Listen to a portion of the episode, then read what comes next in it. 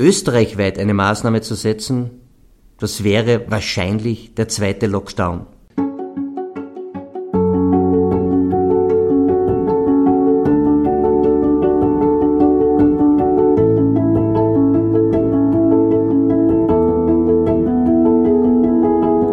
Aufgabe der Politik ist es, Orientierung zu bieten. Ich möchte als politischer, als sozialdemokratischer Kompass fungieren. Mein Name ist Peter Kaiser. Ich lade Sie ein, meinen Gedanken zu folgen.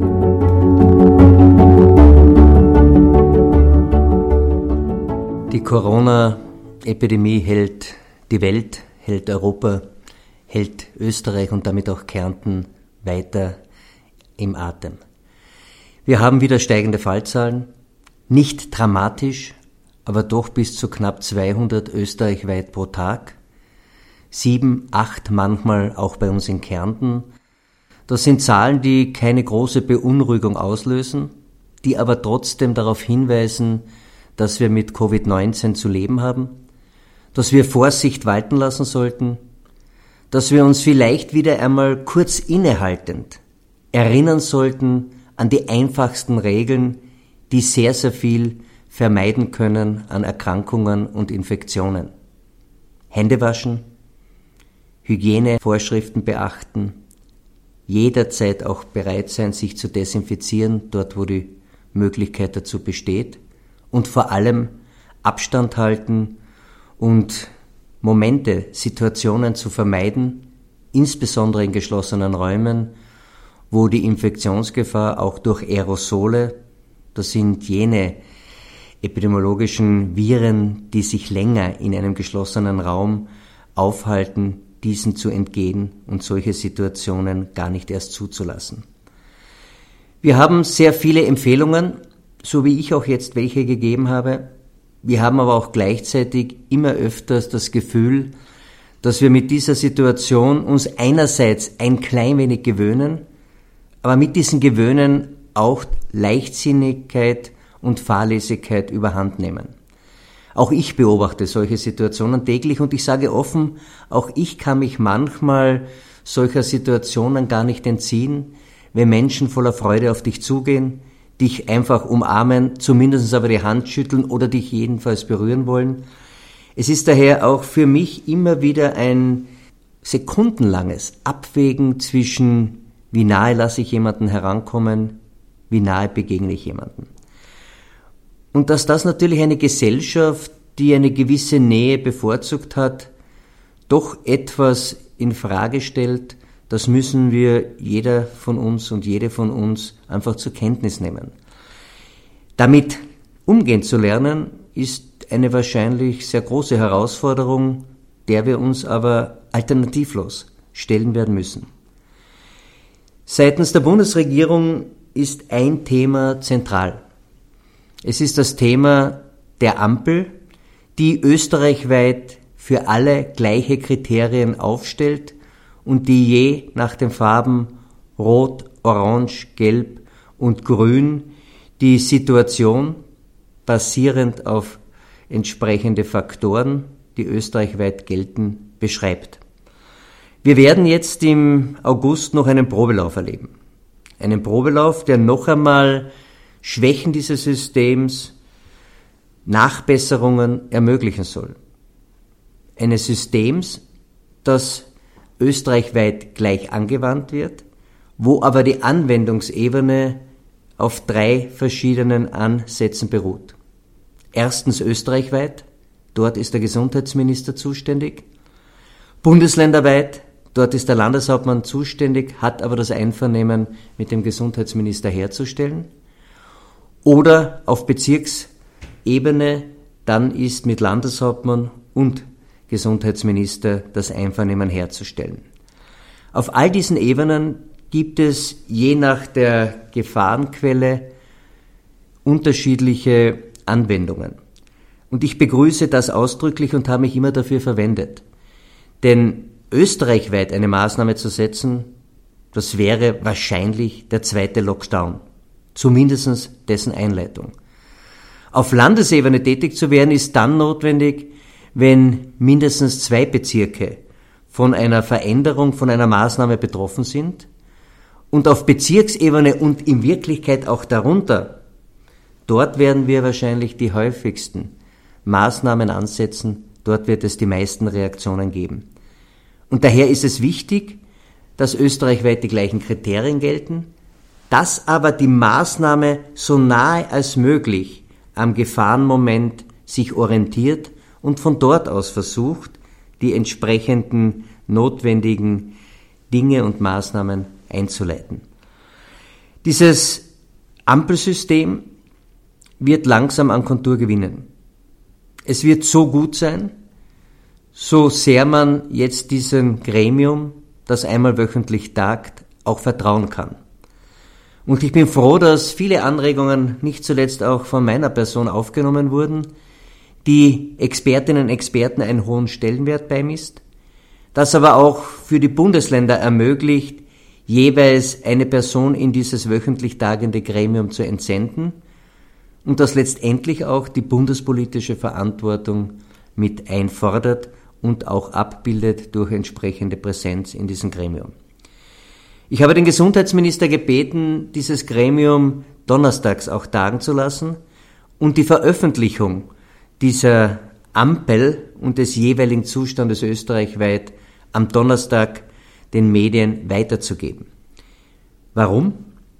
Weil wir dann am Freitag an einem normalen Arbeitstag noch Gelegenheiten haben, in unseren Koordinationsgremien, das gilt für alle neun Bundesländer, entsprechende Maßnahmen zu besprechen, so notwendig diese mit den Bezirken abzuklären und dann mit Verordnungen und gesetzlichen Maßnahmen die Umsetzung einzuleiten. Wenn sich dieses System einspielt, dann kann es zu einer großen Orientierung für uns alle werden. Es hat natürlich auch Schwächen. Schwächen mögen sein, dass man in den Gefahrenmomenten immer unterschiedliche Handlungsnotwendigkeiten erkennt. Daher wird es auch eine gewisse Zeit lang brauchen, bis wir uns an diese neue Möglichkeit einer Subsidiarität der Entscheidung gewöhnen werden.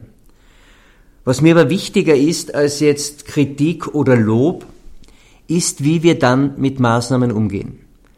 Und hier sollten wir das erste Mal in eine Phase kommen, wo wir vermitteln können, dass wir aus den ersten paar Monaten Februar bis jetzt August doch einiges an Erfahrungen ziehen können. Welche sind das im Besonderen? Im Besonderen geht es mir darum, dass man eine Art Balance entwickelt, wo sind Maßnahmen zwar zu höherem Schutz erwünscht, haben aber gleichzeitig mehrere negative Wirkungen. Ich meine damit konkret zum Beispiel, was bedeutet es bei Gefahrenmomenten in Heimen, in ambulanten Betreuungsinstitutionen, in Krankenhäusern.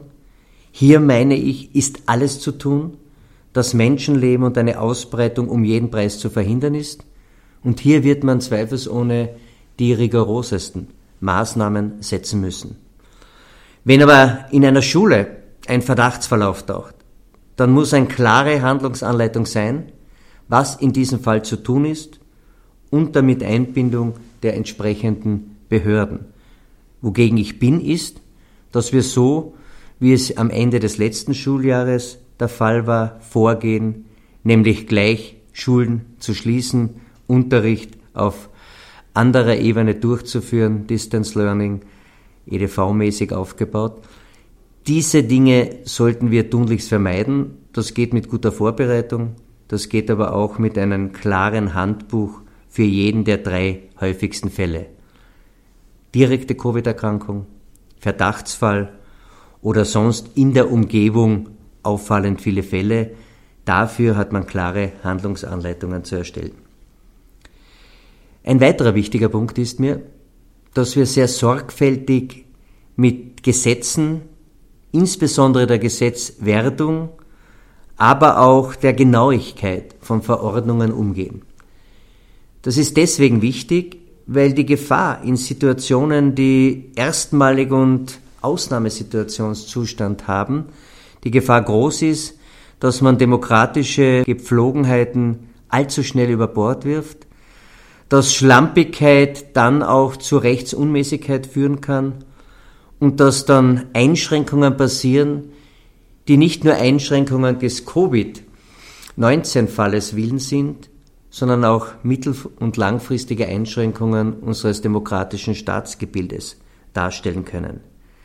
Hier wird es notwendig sein, mehr als bisher Genauigkeit und vielleicht auch ein wenig mehr Zeit für einen Gesetzeswerdungsprozess aufzuwenden.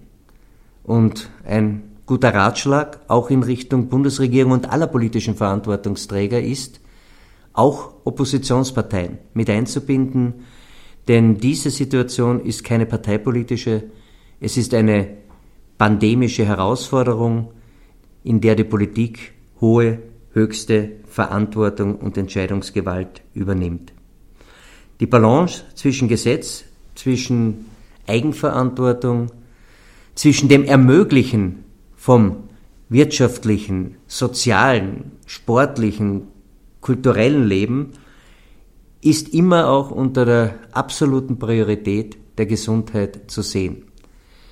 Es ist manchmal sehr schwierig, Entscheidungen zu treffen, die finanzielle Existenzen, ökonomische Existenzfragen sind.